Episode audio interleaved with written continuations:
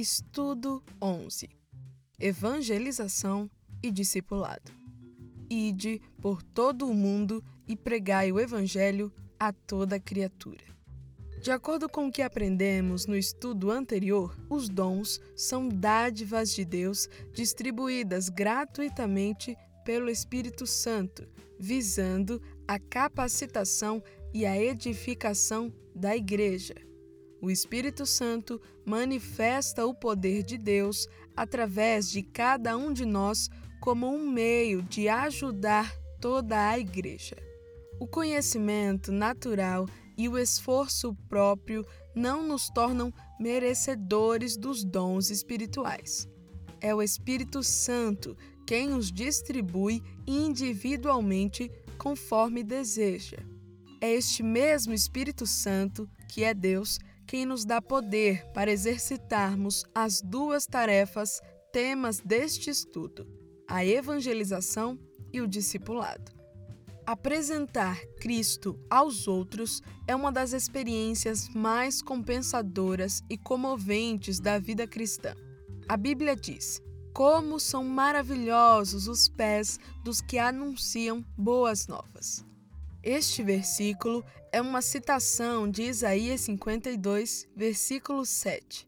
Refere-se aos mensageiros que anunciaram a boa notícia da soltura dos judeus que haviam sido levados como escravos para a Babilônia. Em Romanos, porém, o versículo foi aplicado aos mensageiros do Evangelho. Estes também espalham uma maravilhosa notícia Jesus nos libertou do império das trevas. Nosso objetivo neste estudo é tratar sobre os dois meios deixados por Cristo para divulgarmos essas boas novas: a evangelização e o discipulado, verificando a doutrina na Palavra de Deus. Jesus, durante o seu ministério terreno, apareceu ensinando e pregando o Evangelho do Reino. A igreja primitiva também não cessava de ensinar e de pregar. Na igreja da atualidade, pregação e ensino, de igual modo, devem andar de mãos dadas.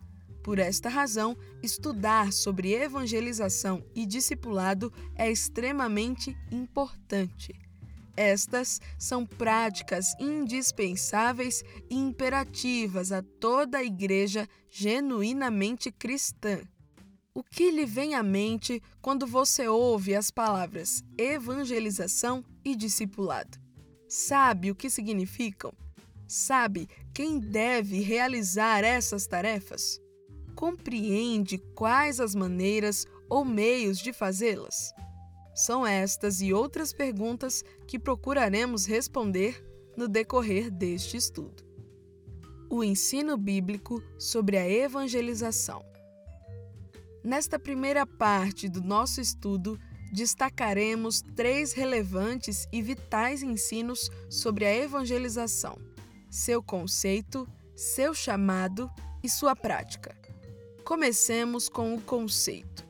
O verbo evangelizar do grego eugelizou e eugelizomai significa trazer ou anunciar as boas novas, proclamar, pregar. Desta forma, podemos afirmar, de maneira bem simples, que evangelizar significa pregar o evangelho ou as boas novas. A boa nova é Jesus. Ele é o coração do evangelho. Por essa razão, a essência do evangelismo é pregar Cristo, a fim de que os não salvos possam tomar uma decisão consciente de aceitação à sua pessoa como Senhor e Salvador. Esta pregação não é manipulação, coerção, nem uma imposição de crenças. Deve conter o que Jesus fez por nós ao morrer na cruz bem como o que ele requer de nós hoje. Se alguém quer vir após mim, a si mesmo se negue, tome a sua cruz e siga-me. O anúncio da obra de Cristo e da necessidade imperiosa de arrependimento é vital na pregação do Evangelho. Os não salvos precisam ter consciência dos seus pecados, arrepender-se, reconhecer Cristo como Salvador e servi-lo como Senhor na comunhão da igreja e no labor do dia a dia. Esse é o alvo da evangelização. Lembramos, no entanto, que a evangelização não pode ser definida em termos do resultado produzido, mas da mensagem anunciada. Não é somente a proclamação que surte efeito que deve ser considerada evangelização. A resistência ao Evangelho não é sinal do nosso fracasso evangelístico, assim como a aceitação do Evangelho não é sinal da nossa eficiência evangelística. A Bíblia diz que é Deus quem dá o crescimento. Se pregarmos a palavra fielmente e não houver conversões, não significa que não evangelizamos. Lembramos também que não podemos confundir ação social com evangelização. A ação social é uma manifestação do evangelho que está sendo proclamado e uma parceira na evangelização. Agora, pensemos um pouco sobre o chamado à evangelização. Quem deve evangelizar? Jesus, depois de ressuscitado, disse aos seus discípulos: Ide por todo o mundo e pregai o evangelho a toda criatura. A ordem aqui é pregar a toda criatura e em todo o mundo. Nesse mesmo sentido, antes de subir aos céus, Jesus disse: Sereis minhas testemunhas, tanto em Jerusalém como em toda a Judéia e Samaria e até os confins da terra. Para quem ele disse essas palavras? nos dois casos, para os seus onze primeiros discípulos. Todavia, a proclamação do Evangelho nunca foi uma responsabilidade que coube somente aos primeiros discípulos de Cristo. Essas conclamações aos primeiros discípulos constituem um dever para todos os seguidores de Cristo. É uma comissão a todo cristão individualmente. A evangelização é tão importante que as palavras usadas para pregação no Novo Testamento se repetem mais de 115 vezes. A igreja precisa ser uma proclamadora incansável das boas novas. Paulo estava ciente dessa comissão quando disse: Se anuncio o evangelho, não tenho de que me gloriar pois sobre mim pesa esta obrigação, porque ai de mim se não pregar o Evangelho. A evangelização era um dos pontos fortes da igreja primitiva.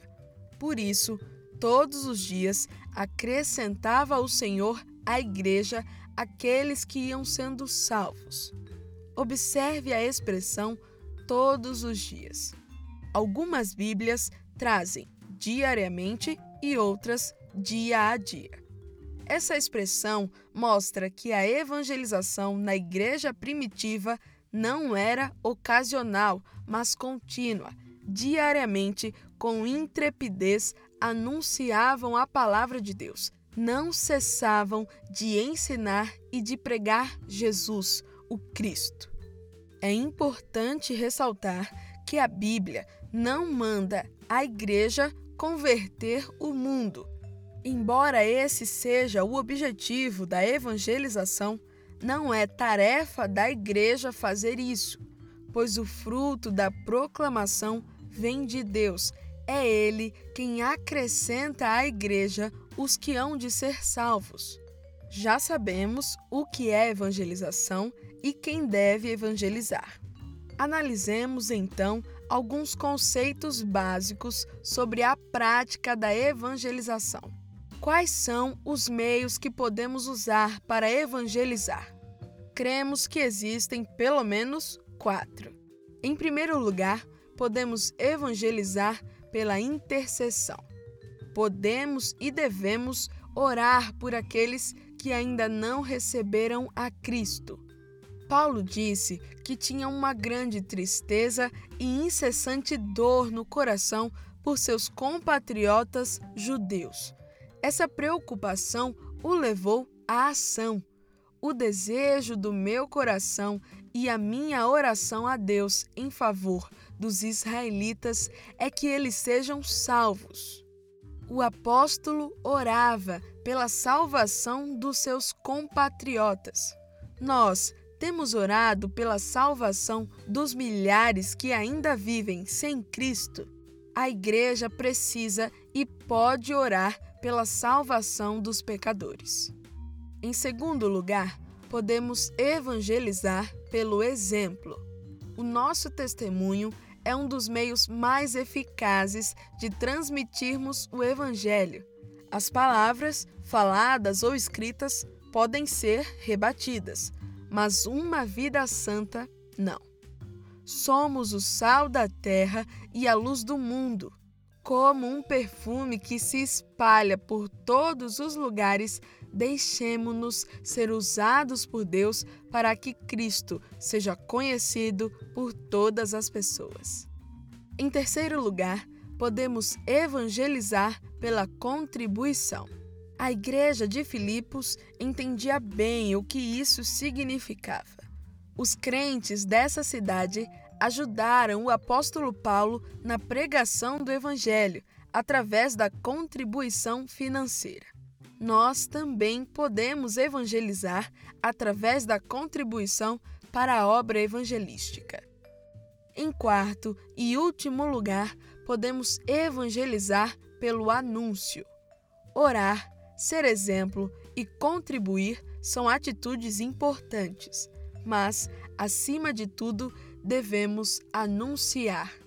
A fé vem pela pregação. Evangelização é essencialmente proclamação. Cada cristão que declara a mensagem do Evangelho a qualquer pessoa, amigo ou não, está cumprindo a ordem de Cristo.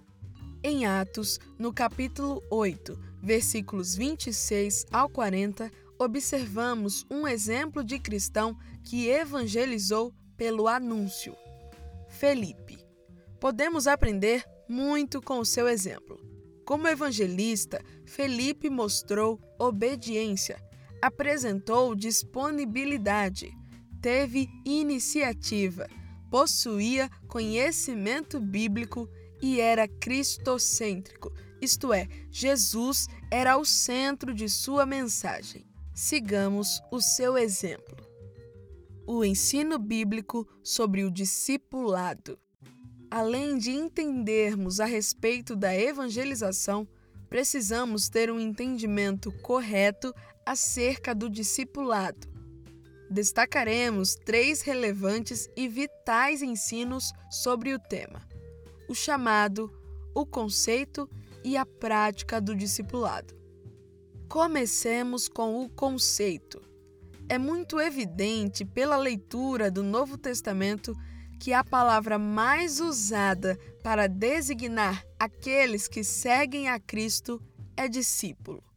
Na verdade, é impressionante o número de vezes em que este termo aparece mais de 250 cristãos, termo tão comum para nós, aparece apenas três vezes no Novo Testamento. Mas o que é um discípulo? Aprendiz talvez seja um bom termo equivalente, visto que discípulo é aquele que recebe ensino de alguém. O discípulo apega-se a seu mestre, identificando-se com ele. Neste sentido, a Bíblia diz: Basta ao discípulo ser como seu mestre. O discípulo deve aprender não apenas ouvindo, mas, sobretudo, praticando. Ele aprende a viver como o seu mestre e depois comunica a outros a vida que tem. Sobre os seus discípulos, Jesus afirmou: Todo aquele que quer ser meu seguidor deve amar-me mais do que a própria vida. Caso contrário, não pode ser meu discípulo. E também, se vós permanecerdes na minha palavra, sois verdadeiramente meus discípulos. O meio pelo qual instruímos alguém a se tornar um verdadeiro discípulo de Cristo é o que chamamos de discipulado. Essa prática é extremamente importante para que a igreja cresça de forma saudável. Discipulado não é só transmissão de conhecimento, é também exemplo de vida. Ensinamos mais com a nossa maneira de viver do que com as palavras. Assim como é missão da igreja evangelizar, é também sua missão discipular. Não basta levarmos o pecador à fé salvífica inicial, devemos ensinar a cada um com toda a sabedoria, para que apresentemos todo homem perfeito, maduro em Cristo. Muito mais do que conversos, admiradores ou defensores, Jesus deseja que aqueles que o seguem sejam seus discípulos. Quem deve discipular? O chamado ao discipulado é para todos? A Bíblia mostra que sim. Em Marcos, a igreja é convocada a ser uma proclamadora, mas em Mateus, ela é convocada a ser uma discipuladora. Portanto, ide e fazei discípulos. A expressão fazei discípulos é uma tradução do verbo grego mateteusate, no modo imperativo, e pode também ser traduzido como discipulai. Esta é a palavra de ordem deste texto. Quanto ao id, este, na verdade, não é a expressão de uma ordem, é a tradução do verbo grego por eutentes, no modo particípio, que indica a ação em desenvolvimento. A ideia do texto é indo, discipulai, a única e inegociável ordem da grande comissão, de acordo com Mateus, é fazer discípulos. Esta ordem de Cristo constitui-se um chamado ao discipulado. Não ficou restrita aos primeiros discípulos, é para todos os cristãos de todos os tempos e em todos os lugares. Não é uma opção, sugestão, mas um mandamento. Jesus não somente ordenou a prática do discipulado, também o praticou durante seu ministério. Ele atribuiu grande importância à parte do seu trabalho que consistiu no treinamento dos doze. Esse treinamento ou discipulado foi constante e prático. Às vezes, Jesus ensinava seus discípulos com a multidão e outras vezes em particular. Além de chamá-los a segui-lo e ensinar-lhes, Jesus os treinou para que também ensinassem outros a segui-lo. Eles cumpriram esta ordem. Uma das marcas da igreja primitiva era o ensino. Eles se dedicavam ao ensino dos apóstolos, não cessavam de ensinar Jesus, o Cristo. A igreja primitiva interessava-se pela edificação tanto quanto pelo evangelismo. Evangelizava e discipulava. Em certo sentido, podemos chamar a pregação de ministério do recrutamento e o ensino de ministério do amadurecimento. Ambos devem fazer parte da prática da igreja cristã. Então, como vimos, a tarefa de discipular é de todos nós. Mas como devemos fazer isso? A prática do discipulado é o assunto no qual nos deteremos agora. De maneira simples, Jesus ordenou e apresentou o modo de fazer discípulos. Ide, portanto, fazei discípulos, batizando-os ensinando-os a obedecer a tudo o que lhes ordenei. Ide, batizando e ensinando apontam para as atitudes pelas quais a ordem Fazei discípulos deve ser colocada em prática. Essa foi a metodologia ensinada por Jesus. Veremos cada uma dessas atitudes. Em primeiro lugar, o ID. Já mencionamos anteriormente que este não é um imperativo, mas uma ação em desenvolvimento na língua original do Novo Testamento. A ideia do verbo é indo. Podemos observar, então, que há uma responsabilidade quanto à ação. Não evangelizaremos e nem faremos discípulos se ficarmos parados. O indo faz parte da grande comissão e nos ensina que devemos ser agentes missionários em todos os lugares, mas, é claro, sem nunca esquecermos que Jesus disse que todas as nações devem ser alcançadas. A ordem é: fazei discípulos de todas as nações. O mundo não será evangelizado e discipulado se nós não estivermos indo. O fazei discípulos deve ocorrer tanto em Jerusalém como em toda a Judéia e Samaria e até os confins da terra. Há muita gente para ser alcançada e ensinada. Em segundo lugar, batizando também faz parte do processo do discipulado. Diz respeito à integração do discípulo na igreja, visto que o batismo simboliza a identificação com o povo de Deus. É um ato externo, uma declaração pública de fé. Representa a união do crente com Cristo em sua morte e em sua ressurreição para uma nova vida. Todo discípulo deve ser batizado. Em terceiro e último lugar, o ensinando também faz parte do processo do discipulado. Não podemos limitar o ensinando à pregação inicial do Evangelho, quando a pessoa recebe a Cristo como Senhor. Ensinar é a fase em que o novo crente é edificado, equipado e treinado por meio das doutrinas bíblicas para semelhar-se a Cristo e dar frutos. O ensino é um processo que precisa continuar após a conversão. Seu conteúdo foi apresentado pelo Mestre.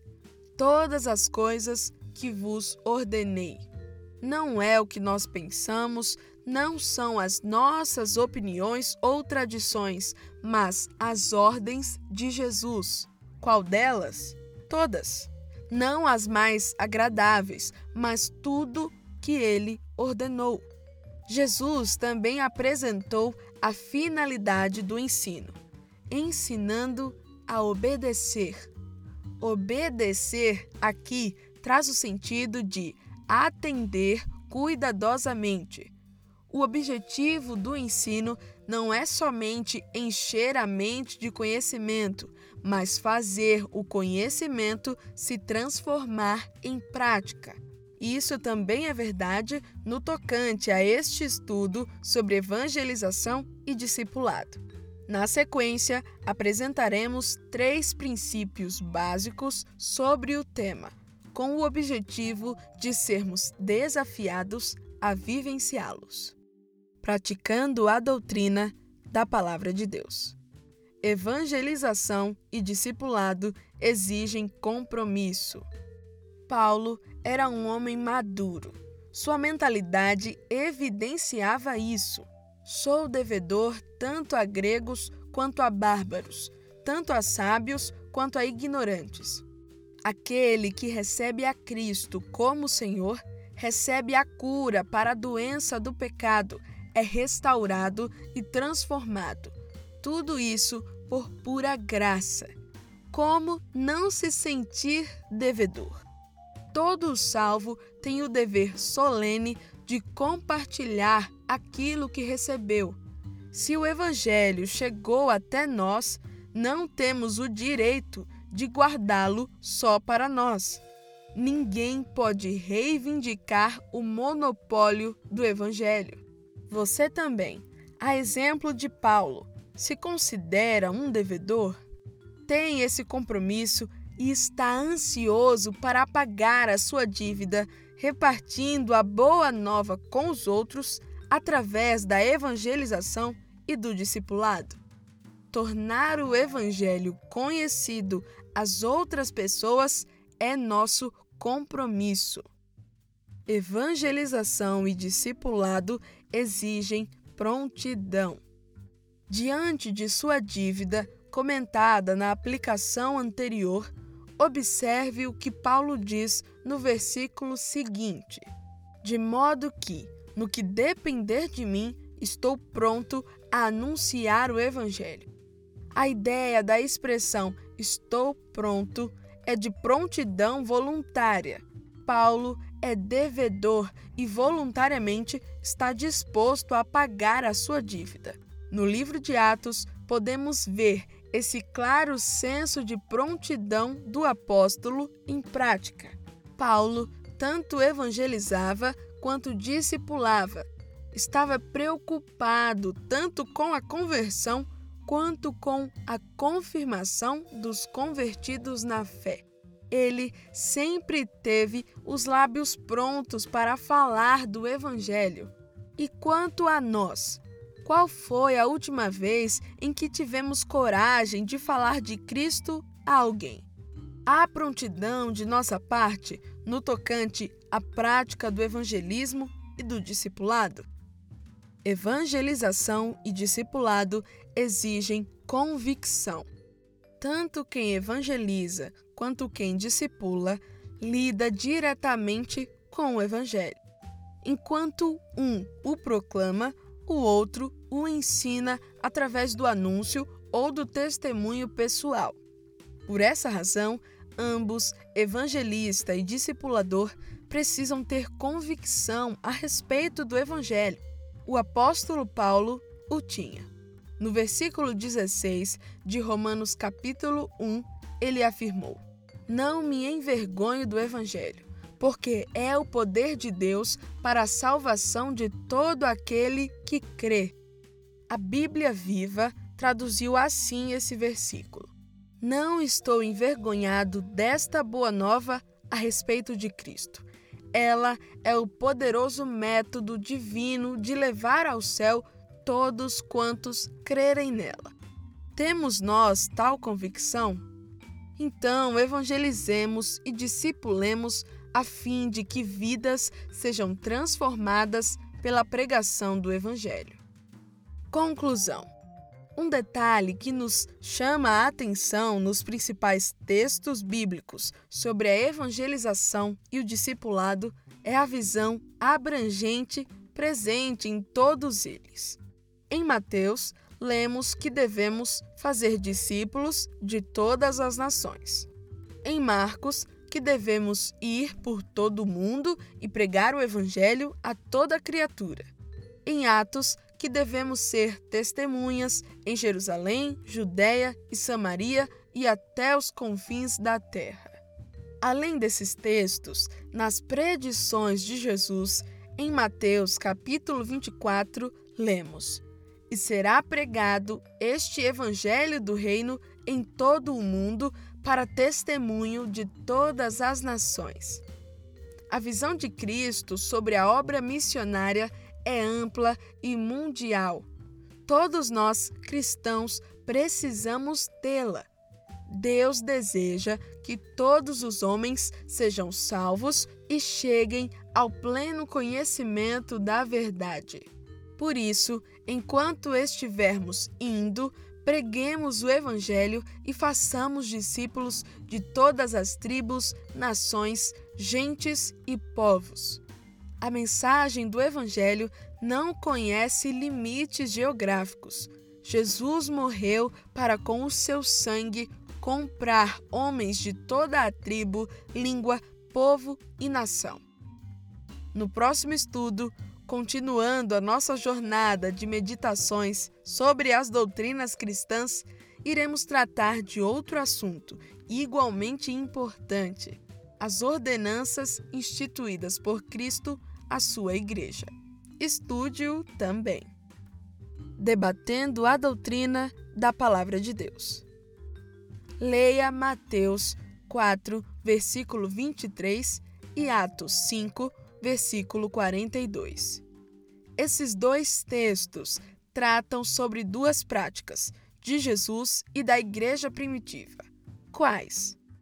Sobre a primeira delas, responda: o que é evangelizar? Leia Marcos 8, versículo 34 e 1 Coríntios 3, versículo 6. O que deve conter a pregação do Evangelho? Podemos definir evangelização em termos de resultado produzido? Justifique sua resposta à luz de 1 Coríntios 3, versículo 6. Leia Marcos 16, versículo 15 e 1 Coríntios 9, versículo 16. Qual a ordem que temos nos textos apresentados? Quem deve evangelizar? Leia Romanos 9, versículo 2, 10, versículo 1 e Mateus 5, versículo 13 ao 16. Paulo orava pela salvação das pessoas. Podemos fazer isso também?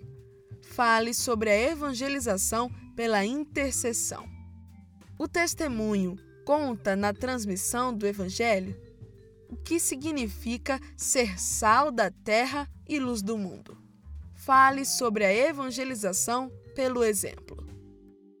Leia Romanos 10, versículo 17 e Filipenses 4, versículo 15 ao 16 contribuir financeiramente pela obra evangelística é uma prática importante? O que aprendemos com a Igreja de Filipos? Fale sobre a evangelização pela contribuição. Interceder, ser exemplo e contribuir são importantes, mas acima de tudo, na prática da evangelização deve haver anúncio. Por quê? Leia Mateus 10, versículo 25, Lucas 14, versículo 26 e João 8, versículo 31. Qual a palavra mais usada no Novo Testamento para designar aqueles que seguem a Cristo? O que é um discípulo?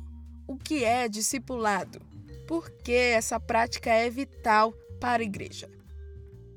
Leia Mateus 28, versículo 19 ao 20. De acordo com esse texto, quem deve discipular? Só os primeiros discípulos? Segundo Jesus, qual a maneira de se fazer discípulos?